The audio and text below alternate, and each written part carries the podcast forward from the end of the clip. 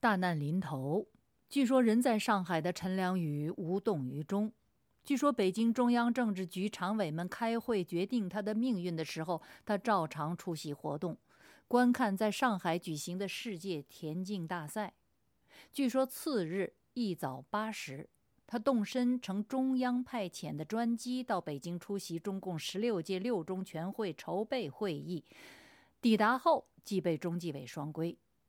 据说这是他沦为最高当局囊中之物的过程。自由亚洲电台，北冥非常时，我是主持人北冥。以上是陈良宇被控的网传版本之一。中共高官沉浮经历是铁幕后面的秘密，难究其境。不过坊间另一个版本，以京沪及东南沿海。和内陆各省为背景，描述陈良宇被双规的过程，披露了更详细、更合情理的内容。期间事态演进与事件逻辑环环相扣，各方人物关系、行为方式与他们的性格自洽，事态进程也经得起推敲。有意思的是，这个详细内容的文本居然在陈良宇被双规之后第十一天。就出笼了，而迄今六年过去，其内涵和暗示有些已经间接地得到确认，因此颇有参考价值。据此文披露，陈良宇被双规的直接原因是他以自己公开宣布辞职、听凭组织处职为条件，要求中组部释放。辞职后被双规的上海劳保局局长祝军一，并以此为代价换取上海提高发放标准的新的劳保政策不受中央阻止而按时执行。陈良宇不听劝阻，拒绝妥协，中央不容，双规他是胡锦涛为首的中央采取的紧急措施。本节目不是陈良宇一案的专题，但是。因为此案与本节目身在的主旨密切相关，无法绕开。这里做一次尽量简短的描述：陈良宇代表的上海市委抵抗胡温政府为代表的中央权威对上海经济政策的干预，引发中央反制。这一抵抗与反制的抗争模式总共六个回合，步步升级，直至陈良宇遭到强行处置。第一回合。上海提高社保发放标准，并联动各省行动，中央制止。时间是二零零六年五月，距陈良宇被双规四个月。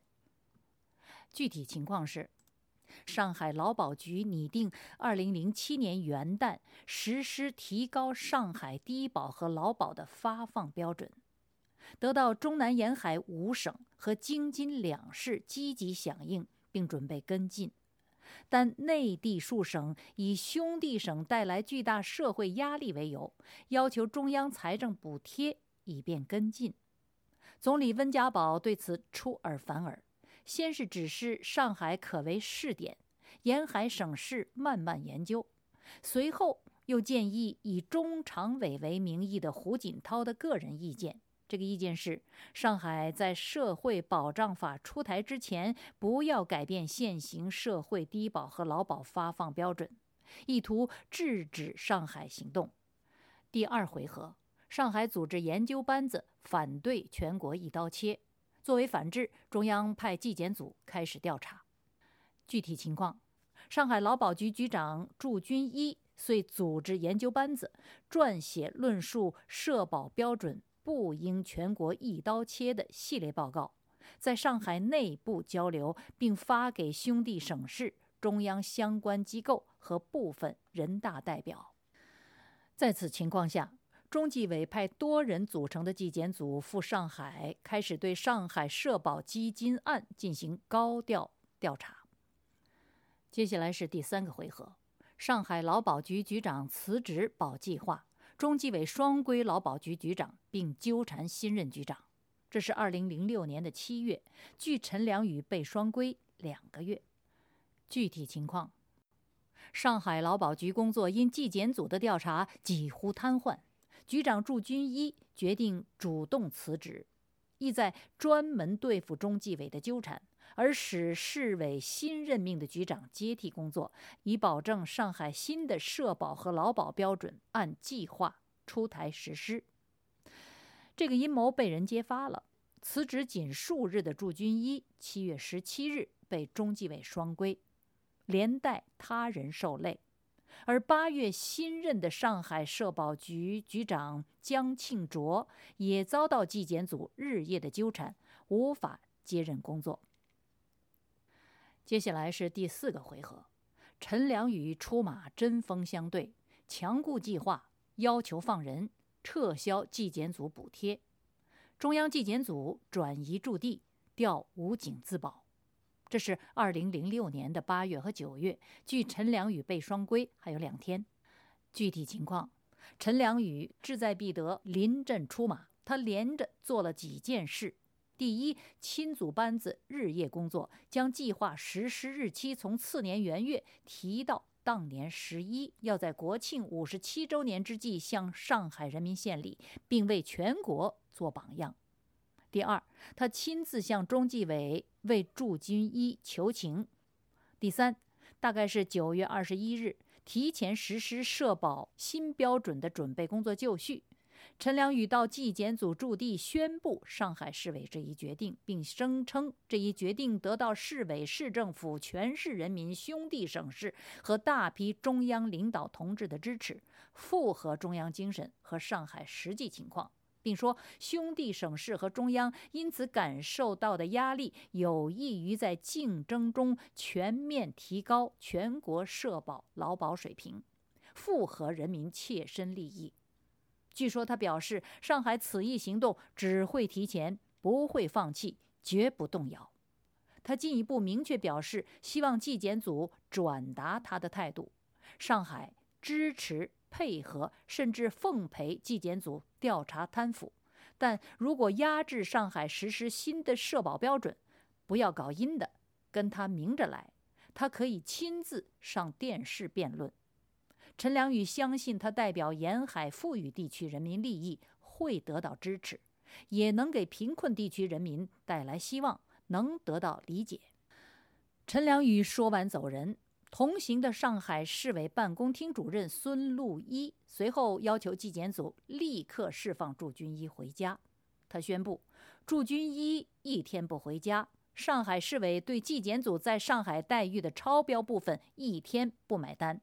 如果祝军一回家，纪检组在上海行止自便，花销上海的钱自由。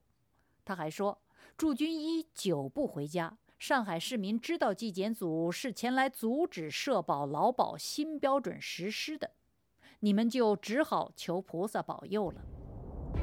陈良宇抵抗中央集权力度不能再大了。纪检组闻言心惊胆战，对中央声称陈良宇及其上海小弟兄耍流氓，要求立即撤离，以防人身伤害。中纪委决定。既不放驻军医，也不撤离纪检组，采取了三项对应措施：增派便衣保安插入纪检组实施保护；主要调查人员从豪华酒店转移到浦东机场附近较低档次的酒店；外调武警进入上海实施保护。据说这时时间是九月二十二号晚上，中南海与上海呈现紧张局势。接下来是第五个回合，上海三千警卫包围纪检组，中央大员轮番劝阻陈良宇。这是九月二十三日，距陈良宇被双规还有一天。具体情况是这样的：上海市公安局吴志明调集三千武警、干警、保安、企业武装民兵，包围了浦东机场纪检组转移后的下榻的宾馆，并声称。听说纪检组受到暴力攻击的威胁，他们奉上海市委和公安部之命前来实施保护。鉴于三千执勤人员中只有十分之一穿着制服，而且全部没有配备武器装备，可知上海这一行动意在向中央示威，而并非是真的准备要制造暴力事件。但是这显然意味着上海与胡温政府之间的冲突升级。据此，温家宝同意中纪委书记吴官正的意见，暂时将纪检组撤到浙江待命。但是胡锦涛以中纪委不能向上海陈良宇示弱为由反对。据说那日胡锦涛单独召集两位军委副主席郭伯雄和曹刚川磋商，但大约十五分钟后，曹刚川大声骂娘，破门而出。随后。郭伯雄也叹着气离开了会议室，具体情况不详，推测是两位军委副主席对胡锦涛不满意。由于担心暴力冲突，中共中央政治局召开紧急会议，胡锦涛表示要采取强硬措施，其余八名常委，包括温家宝，希望此事协调解决。事情至此闹大了。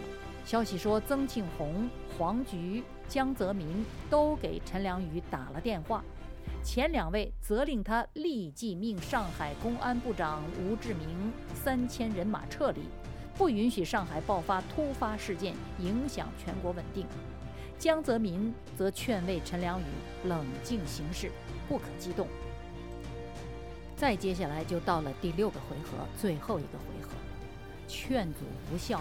陈良宇亲见中组部长，宣布辞职，要求放人。中纪委检查组立地双规陈良宇。这一天是九月二十四日，陈良宇被双规的当天。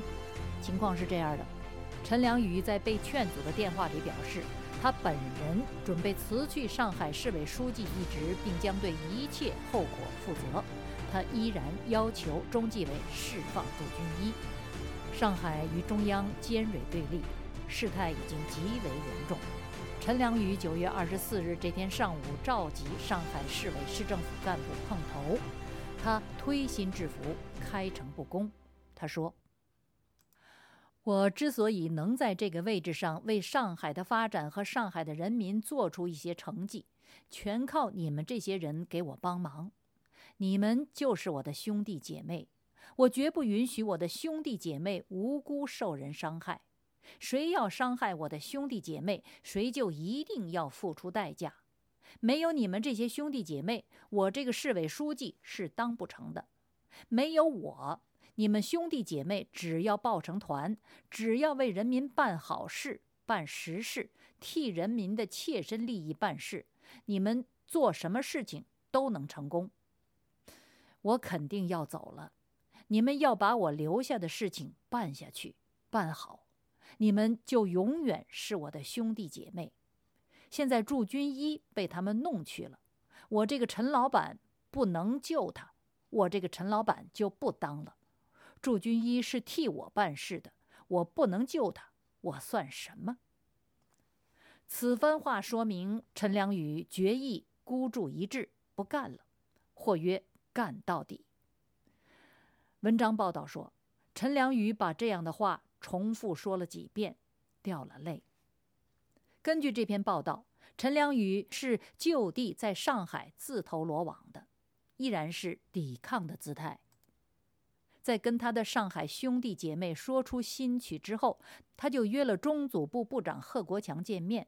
后者当时人就在上海，身处中央调派的武警重重保卫之中，踪迹对上海视为保密。曾庆红在电话里对这个约见的成型起了作用。九月二十四日下午，贺国强派人接陈良宇会面，只允许他带少数几名文职随行。陈良宇是前往履行诺言的。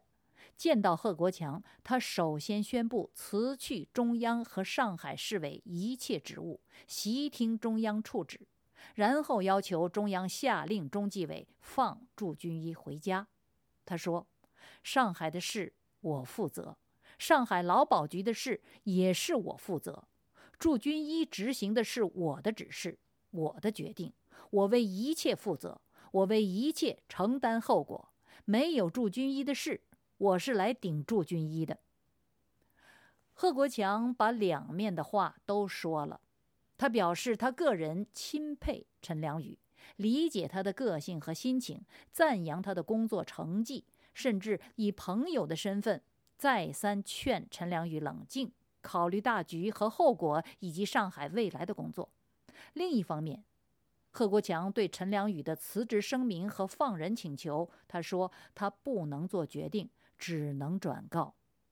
陈良宇则寸步不让，重复自己的决定和要求，而且说不放驻军医，他就不走人。整个谈话大约一个半小时，期间贺国强多次起身到另一房间打电话或接电话，每次离开时间都不到一分钟。然后贺国强提出要求与陈良宇私下谈知心话，示意陈良宇的随行人员退下。陈良宇同意了。此后，陈良宇从上海市委和市政府的视野中消失了，电话。也被切断了。这就是这篇报道介绍的陈良宇被双规的经过。此文最早刊登在 c d j p dot org 网站上，报道署名“笑笑”，标题是“胡锦涛被套牢，陈良宇是赢家不是输家”。次年，二零零七年七月二十四日。上海人大常委会和黄浦区人大常委会罢免了陈良宇全国人大代表和上海市人大代表资格。二十六日，他被开除党籍、开除公职，移交司法机关处理，成为国家罪犯。二零零八年四月十一日，陈良宇以受贿、滥用职权两项罪名被判处有期徒刑十八年。无论他多么自负，想必不需要十九个月的党纪双规和司法审理，陈良宇也能明白，这是设计好的棋局，再博无益。他没有上诉。陈良宇双规失去自由之后，相继再有上海市委办公厅主任孙路一、上海市财政局副局长刘宏威。有“中国开放式基金第一人”之称的安华基金总经理韩方和，上海企业家、上海申华国际贸易公司董事郁之飞，有“中国零售业第一品牌”之称的上海百联股份董事长薛全荣等人，因涉嫌腐败案被调查。其中，孙路一、韩方和、郁之飞等人先后被捕。案件不断发展。全国统计局局长邱小华也因涉案被捕。二零零七年的六月，中共中央政治局常委、国务院副总理黄菊病故。此前那道因他病休而打开的整肃上海之门门框和门槛，这时候也消除了。其办公室主任王维公不久因涉嫌向陈良宇通风报信，遭中纪委双规。据称，他又坦白交代了另外三十多名官员涉案犯罪，中纪委因而再设更多专案组进行调查。再这样牵扯下去就没完没了了，这恐怕是胡锦涛、温家宝没想到的。